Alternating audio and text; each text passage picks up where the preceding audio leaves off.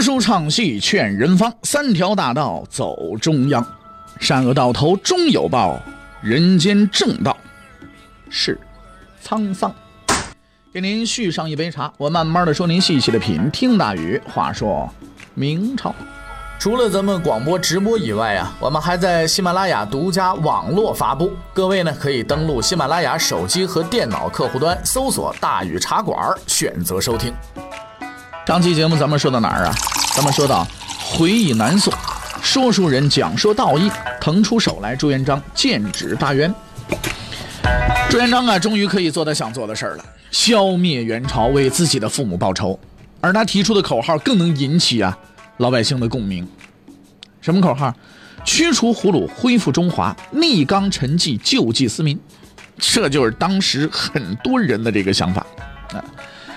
我们引用著名的史学家吴晗先生的话来形容当时的局势啊，就在这种情况下，战争的性质改变了，不再是红巾军原来的阶级斗争的性质了，而是一个汉族和蒙古族的民族战争了。当然了，今天的蒙古族呢，是咱们中华民族的一部分。但是以历史唯物主义的观点来看，当时的人们是不大可能和蒙古骑兵一同联欢的。事实上，他们等待这一天的到来已经很久了。当时就是这个情况。至正二十七年十月，公元一三六七年，朱元璋派遣大将徐达、常遇春挥师北伐。这次北伐是有着特殊的历史意义的。公元十世纪初，石敬瑭为了自己的荣华富贵，将北边的险要之地燕云十六州割让给了契丹。此人堪称中国历史上最大的罪人之一，其人格之无耻，行为之卑劣，脸皮之厚度，后人难以匹敌。他的这一行为啊，使得从此中原王朝在与游牧民族的军事斗争当中呢，处于无险可守的被动地位。由于中原是以步兵为主，而游牧民族以骑兵为主，割让十六州以后，中原步兵们就要在千里平原上直接面对骑兵的冲击。所以从某种程度上来讲呢，整个宋朝就是毁在石敬瑭的手里。中原的士兵们不得不用自己的血肉之躯啊，去抵抗游牧民族的侵略，直到整个大宋王朝的崩溃。在燕云失陷四百年之后，朱元璋开始了他的北伐，开始了中国历史上少有的由南而北的统一战争。朱元璋此时啊，又面临新的选择，该怎么打呢？当时朱元璋啊，已经占据了江浙和湖广一带，但是元呢，仍然占据着北方的大部分地区。要实现推翻元朝的目的，必须有一个明确的作战计划，先打哪儿，再打哪儿。哎，这里有先后步骤的。朱元璋并没有啊选择直接进攻元首都大都的这个策略，他认为要想彻底的击败元朝统治者，必须先攻取山东和河南，然后再图大都。这个策略被证明呢是正确了啊，因为此时的元朝啊这个实力呢还很强。为了鼓舞军队的士气，朱元璋在出征前呢对他的士兵和将领们说了一句话啊，来鼓舞他们的士气。说的什么话呢？叫。天道好还，中国有必身之理，人心孝顺，匹夫无不报之仇。我们可以想象到，朱元璋应该是咬牙切齿说出这句话的。北伐正式开始了，主将是堪称明帝国双臂的徐达和常遇春，他们并没有让朱元璋失望。经过残酷战争考验的吴军，连续攻破元的防线，仅仅用了三个月的时间就占领了山东。这个过程啊，实在是无甚可说的啊，因为元军实在是啊不堪一击。在王保保的心中呢，并没有把朱元璋和徐达当回事在他看来，徐达军和被他打垮的那些纪律松散、战斗力差的农民起义军呢，没什么区别啊。他把自己的主力拿去对付与他争权的李思齐，而只是将防守的任务呢交给了他的弟弟托因帖木儿。这位托因帖木儿呢，倒也是一位不错的将领，但是和超一流的徐达、常遇春比，那差距还不是一般的远。徐达和常遇春用自己的军事行动给他上了一堂军事理论课。他在济南还没回过味儿来呢，就发现自己驻守的山东已经插遍了吴军的旗帜了。徐达、常遇春是一刻不停，从山东出发，分兵两路进攻河南。在这里，他们遇到了北伐途中最顽强的抵抗。驻守在这里的是原梁王阿勒温。他是一个比较有能力的将领，危急时刻的正确认识了形势，集中了五万军队在洛水北岸布阵，等待敌军到来。应该说，他占据了一个很好的位置。这个有利地形带给他两个优势啊，哪两个优势呢？如果说敌军敢于强攻，他就会召集军队击其半渡，打一个措手不及。哎，那么如果说呢作战不利的话，也方便干什么呢？撤退逃跑。事实证明，他还是充分利用了地形的其中一个优势。当然了，不是前者。哈哈。当徐达军到达洛水的时候，他们并没有蒙古军队想象中的踌躇，而是在第一时间发动了进攻。而组织进攻者正是永远当先锋的常遇春。他带领军队像飞一样的渡过了洛水，目瞪口呆的援军连部队都没来得及组织起来，常遇春的钢刀已经架在脖子上了。于是敌大溃，追奔五十余里，两往阿勒温做了俘虏。此时王保保才意识到自己面前这个对手是有多可怕，但是这个时候已经太晚了。就在徐达与常遇春出征山东，打破援军的时候，一个新的王朝在应天宣布了他的诞生。一三六八年正月初四，朱元璋在应天府宣布继皇帝位，定年号为洪武，国号为明。你看，当然了，在此之之前呢，必有一大批啊，这个。呃，大臣劝朱元璋：“哎呀，登基为皇帝位。”而朱元璋的反应自然也是十分惊讶，然后连连推辞。啊，这在历史上呢，可以说是经常发生的事情啊。只要是哪个皇帝是被推戴的呀，啊，呃，是被这个所谓的黄袍加身也好啊，是不是啊？哎，必然就哎呀，我当不了，当不了啊！呀，这个皇帝我肯定当不了啊，打死我也不当。最后当了，是不是啊？哼。大臣们肯定就不甘休嘛，对吧？磕头磕头，皇上你快点吧，你当这个皇帝吧。啊，寻死的寻死，当然只是说说了啊，真寻死的也有不多啊，也就一百一百里边出一个吧。嗯，好像朱元璋不当皇帝，他们活不下去了似的。哎，就是就是这个模式是吧？朱元璋为了不让大臣们难过，并挽救那些想寻死的大臣们，只好勉为其难。好吧，好吧，好吧，既然你们都这样了，是不是？我就牺牲自己，为了大家，这皇帝我当了。当然了，最后还要说两句，哎，我这不愿意啊，都是你们你们逼我的，是不是啊？我是被逼的，是吧？被逼的，哎，所以说这句话的时候，两人一定露出十分痛苦的表情，得哭啊，那不哭是不行的，掉几滴眼泪啊，好像马上被拉去杀头似的，让我当皇帝就是宰我，对吧？这套把戏啊，我说实在的啊，咱们说历史说的时间比较长了，这个各个朝代呢就发生过，还也都不止一次了，是不是啊？就就这这些事情太太容易了啊。封建社会历来都是如此啊，但是这一套不演那玩意儿也不行。为什么不演？大伙儿各有所需嘛。大臣们来演完了，你有劝进之功，对不对？升官发财。朱元璋演完了以后呢，那是当皇帝，而且人家说，你看人家皇帝，哎，人家都是不是多贤德，让人当皇帝不当，你逼逼成这样，你都哭了。我的天哪，这才当了皇帝，对不对？反正不管我们现代人如何鄙视这套把戏，但是王朝建立的事实及其对历史深远的影响那是存在的。所以就在这一天，明王朝建立了，他将以自己独特的生存方式延续二百七十六年，并且将他的影响扩展到我们每一个人的身上。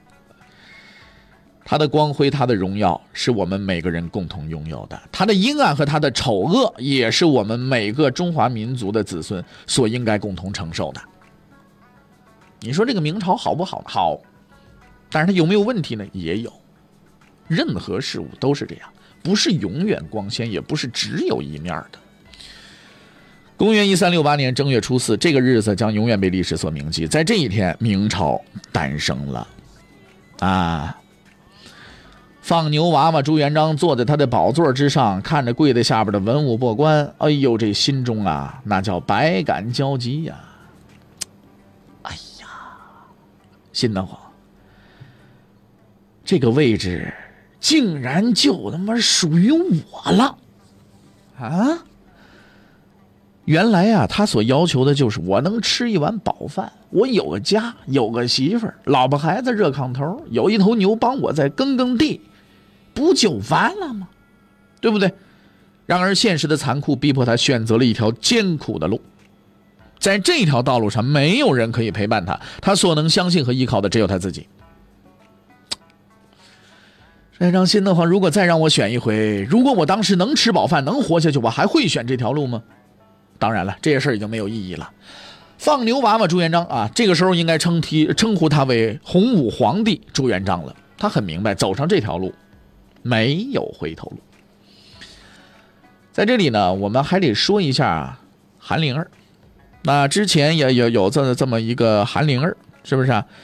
我们说过他，呃，之后呢他就没了啊。那么现在朱元璋当皇帝了，韩灵儿哪去了呢？他已经在江底下沉了一年多了。嗯，一三六七年，韩林儿坐船到应天，由朱元璋手下将领廖忠勇迎接，结果在路上呢出了交通事故，船沉了。事后廖忠勇呃廖永忠啊，哎承认呢说这个事儿是是是是我干的，是不是啊？哎呀，但是问题在于，他有没有得到朱元璋的暗示呢？或者说这这什么三指宽的一个一张条子，是不是啊？哎，就是之之类的这种东西有没有呢？这种可能性是非常大的。朱元璋留着韩灵儿，只是为了挟天子以令诸侯。哎，当他灭掉陈友谅和张士诚之后啊，他也没什么用了，是不是啊？就出了一个尴尬的局面，诸侯都没了，你要天子干什么呀？朱元璋事后曾经表白过自己，说的我呀没没这个意思，是廖永忠自作主张，并且公开指责，说如果不是你小自己干这事，以你的功劳，我本是要封你公爵的，现在为了惩罚你，只封你侯爵。哈哈。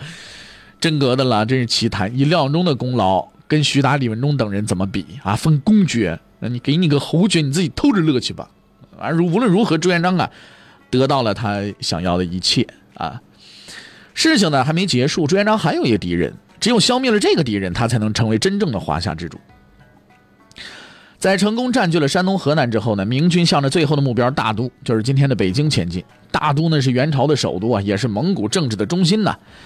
只要占据了大都，就可以宣告元王朝啊灭亡了，这无疑是极有吸引力的。徐达和常遇春是幸运的，他们得到了这个可以名垂青史的任务。洪武元年七月二十七，公元一三六八年，徐达军攻克通州，直逼大都，目标就在眼前。大都作为元的中心，城防十分的坚固，而且曾经有大量的军队和粮食，足以坚守一年以上。而更为严重的是，就在离大都不远的太原，王保保统帅的十万大军虎视眈眈。随时准备勤王。徐达和常遇春充分估计了困难，做好了应对多种情况的准备，在八月二日才正式包围大都。然而让他们吃惊的是呢，这里并没有大军驻守，也没有元朝皇帝。这位仁兄听的消息，七月二十八带着老婆孩子跑了。看来怕死的真不少。当徐达纵马奔入齐化门的时候。他没有意识到自己已经在历史上留下了重重的一笔了。中原政权失去四百年的燕云地区，终于是回到了中原政权的手里，回到了汉人的手里。从此，他就像母亲的手臂一样保护着自己的孩子，抵御着游牧民族的侵略。在他的庇佑之下，明朝获得了发展政治经济的时间和环境，为中华民族的发展和延续做出了巨大的贡献。在盛唐之后啊，经历长达四百年的战乱，中原政权终于真正且完全掌握了这片大地的统治权。在这片土地上，在明王朝的保护下，农民勤劳耕作，商人来回奔波，先进的生产力不断的向前发展，这是不朽的历史功绩。光荣属于徐达、常遇春，当然更属于朱元璋。无论朱元璋所作所为是对还是错，无论。后世对朱元璋的评价是高还是低？但是，该是他的，就是他的，他的光荣没有人可以拿得走，他的不朽功勋也无人可以否认。当然，他做的那些错事也没有人可以替他背锅。我们要说明一下，当时的元朝皇帝呢叫妥欢帖木儿啊，他的谥号呢是元惠宗，元顺帝这个称号啊，并不是元朝给他的。而是明朝呢对这位元朝亡国皇帝的一种调侃。朱元璋在这一点上啊还挺有幽默感的，因为他放弃了坚固的大都，选择了逃走。明朝认为他顺应天意，所以叫他元顺帝。元顺帝退出了大都之后，逃到了上都，就是今天开平内蒙古正蓝旗境内啊，继续做他的皇帝。历史上称之为叫北元。那么元作为一个全国性政权的时代呢就结束了。元这个朝代灭亡了，但是对于朱元璋和他的将军们来说，挑战才刚刚开始。真正的对决是谁呀？王保保。在统治全国的元朝灭亡之后，蒙古贵族仍然企图重新入主中原，不断组织力量反攻。当时的局势对于朱元璋来说，其实并不乐观。此时的这个王保保啊，率领了十余万军队，占据山西、甘肃啊。丞相纳贺初呢，带领的这个二十余万军队啊，呃，守辽东。而云南还有十余万援军，甚至说高丽也仍然听从元的统治。这就好比说朱元璋睡觉的时候，旁边站了一群舞枪弄棒的人，随时准备给他来这么一下子，是不是？在这种情况之下，徐达和常遇春又开始了进攻了。这次他们的目标正是王保保。而此时的元军呢，也终于是痛定思痛，重新整合了军队。元顺帝也认识到了，哎呀，我这个手底下这王保保有能耐，将所有的军事指挥权全部交给他了。王保保终于得到了他梦寐以求的兵权，他将名正言顺的带领精锐元军与统领明军的明朝第一名将徐达决战。徐达、常遇春在攻下大都之后，分兵两路，常遇春南下保定，从北路进攻山西。徐达的部队呢，进军张德，从南路进攻。他们预备在太原合击王保保，将他一举歼灭。由于第一先锋常遇春成了北路军的统帅，徐达军的前锋就汤和担任。这位朱元璋的老朋友啊，十分想抢头功。他在没有得到徐达许可的情况之下呢，自行突进，攻克了泽州。在他看来，取得山西指日可待。事实证明，他们把王保保啊看得太简单了。王保保等待的正是这个时刻，他利用汤和孤军深入的机会，连夜集合大军在山西韩店偷袭汤和。汤和率领的明军惨败，死伤数千人。于是乎，徐达这个南路军就陷入困境了。这是他与今后的老对手王保保的第一次交锋。此时呢，元顺帝啊，突然也不顺了。回到上书上都之后呢，每天看到的都是草原和沙漠。哎呀，这一看这玩意儿，哼。还是大城市好啊！啊，有点后悔，我怎么就跑了呢？韩殿的胜利鼓舞了他。哎呀，看来明军也不是那么的可怕，是吧？于是他命令王保保来来，集合主力，北出军官，收复大都。我要回大城市，继续享受共享单车啊！王保保经过了周密的准备和计划，带领了十万大军向大都攻击。但是在他的心目当中呢，却有着两种打算：如果徐达不去救援，他就趁机攻下大都。啊，迎接这个呃元顺帝归位。如果说徐达来援，那就以逸待劳，设下圈套，伏击徐达。这是一个万无一失的计划。无论说徐达选择哪条路，他都是胜利者。可是徐达呢，这两条路一条都没选啊，选了第三条路，哈哈，一条让他哭笑不得的路。徐达在得到王保保进攻大都的消息之后，冷静地分析了局势，他看透了王保保的打算，决心给他一个意料不到的惊喜。你不是要攻大都吗？好嘞，你攻大都是吧？你打去，我打你的太原。哈哈，徐达认为大都这块地方有大军驻守，而且城防坚固，不足为虑。退一万步来说，即便说丢了，再打回来就得了吗？赔得起。而王保保不一样了。他倾巢而出，太原成了空城，而明军的主力离太原很近。王保保如果没了太原，就只能去关外放羊去了。于是他连夜带领骑兵直捣太原。其实徐达的目标啊，也不是太原，而是王保保。他也相信这玩意儿围魏救赵嘛，对不对？王保保一定会回兵救援的。哎，果不其然，王保保一听说咱茬打太原，我这受不了，我是煤不能丢啊，靠着发财，大吃一惊。哎呀，立刻率领十万骑兵回救太原。他回击速度十分之快，在太原附近呢遭遇了徐达。此时徐达的军队啊以骑兵为主，而步兵大队还未赶到，士兵数量只有王保保的一半。两支骑兵部队就这么着相遇了，这也是中原政权的骑兵与纵横天下的蒙古骑兵第一次大规模的交锋。自古以来啊，这个骑兵啊都是最具威慑力的兵种之一。在马的帮助之下，原本柔弱的步兵成了具有高度的突击性和机动性的部队。而不幸的是，在中国历史上，除了少数几个王朝之外，其军事力量都是以步兵为主的啊，这就使得他们在面对骑兵的时候呢，吃了大亏了。但是骑兵也并不是就不可战胜的，是吧？事实证明，古罗马的重步兵是可以用长矛阵克制骑兵的。可是中国人向来啊，没有说身上扛那么几十公斤盔甲、顶着大铁疙瘩那种习惯。而且当时也并没有中西交流制度，中国人有中国人自己的办法，他们不断研究着以步兵制骑兵的方法，其中成功者之一呢就是诸葛亮。在他统治下的蜀军呢是曹操军团的噩梦，他发明了若干武器来克制骑兵。首先呢是绊马钉，那这个玩意儿啊，这个设计比较独特，不管你怎么扔到地上，反正总有一面铁钉朝上的啊。打仗前的撒的骑兵即将冲击的地带，骑兵到来的时候，那马往那一踩，叽里呱啦砸个稀烂。哎，使用方法类似今天修自行车小贩在路上撒图钉啊啊！当然了，唯一区别在于马被扎了以后是不会有人帮你补马蹄子的啊。这是第一招，是吧？第二招呢是打车啊。诸葛亮的军队都配木车，当发现骑兵的时候呢，就把这个木车啊挡在步兵面前，然后用来阻挡骑兵的冲击，也算是这个不叫机械，叫木械化部队了。那最狠的呢就是第三招，就是诸葛亮最神奇的发明，什么东西呢？就是连弩，诸葛连弩。这玩意儿绝对是当年机关枪，那啪啪啪啪一直往出打，对不对？那据史料记载，这种连弩一击十发，杀伤力是极大的。所以当年的魏军骑兵啊，很畏惧和蜀兵交锋。但是这种方法呢，操作性太强了，而且不适合进攻，所以使用的范围并不大。到了宋朝呢，在与西夏和辽的战斗当中啊，由于步兵长期打不过骑兵，所以为了改变呢这种被动局面，也不知道哪位天才一拍脑袋，想出以几千名步兵组成大方阵，还取了个名叫以步制骑。上阵交锋，其结果是打也打不了，跑也跑不了，是吧？直到天才将领岳飞出现，并组建了专业骑兵岳家军以后，哎，中原政权这才算是扬眉吐气了一把，抵制住了金国骑兵的攻击。那到了元朝呢？以骑兵起家的蒙古军呢，把骑兵战术发挥到了极致，并且依仗这一战术横扫天下，横扫欧亚。他们骄傲地认为，只要是自己有马，就不用担心自己的统治被推翻啊。然而，就在蒙古骑兵威风凛凛的在官道上呼啸而过的时候，两边的这些个男人啊，不是男女的男，是南北的南啊。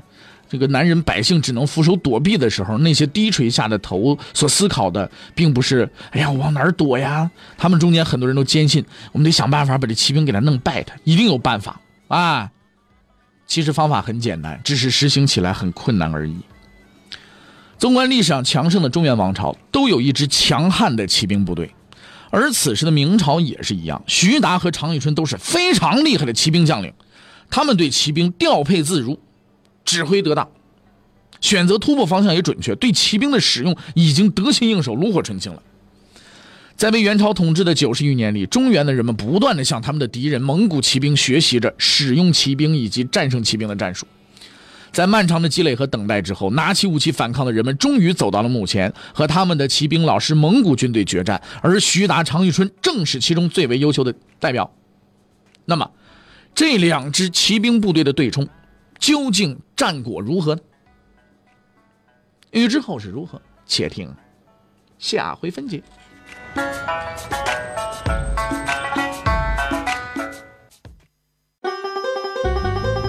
各位，你想跟大禹交流吗？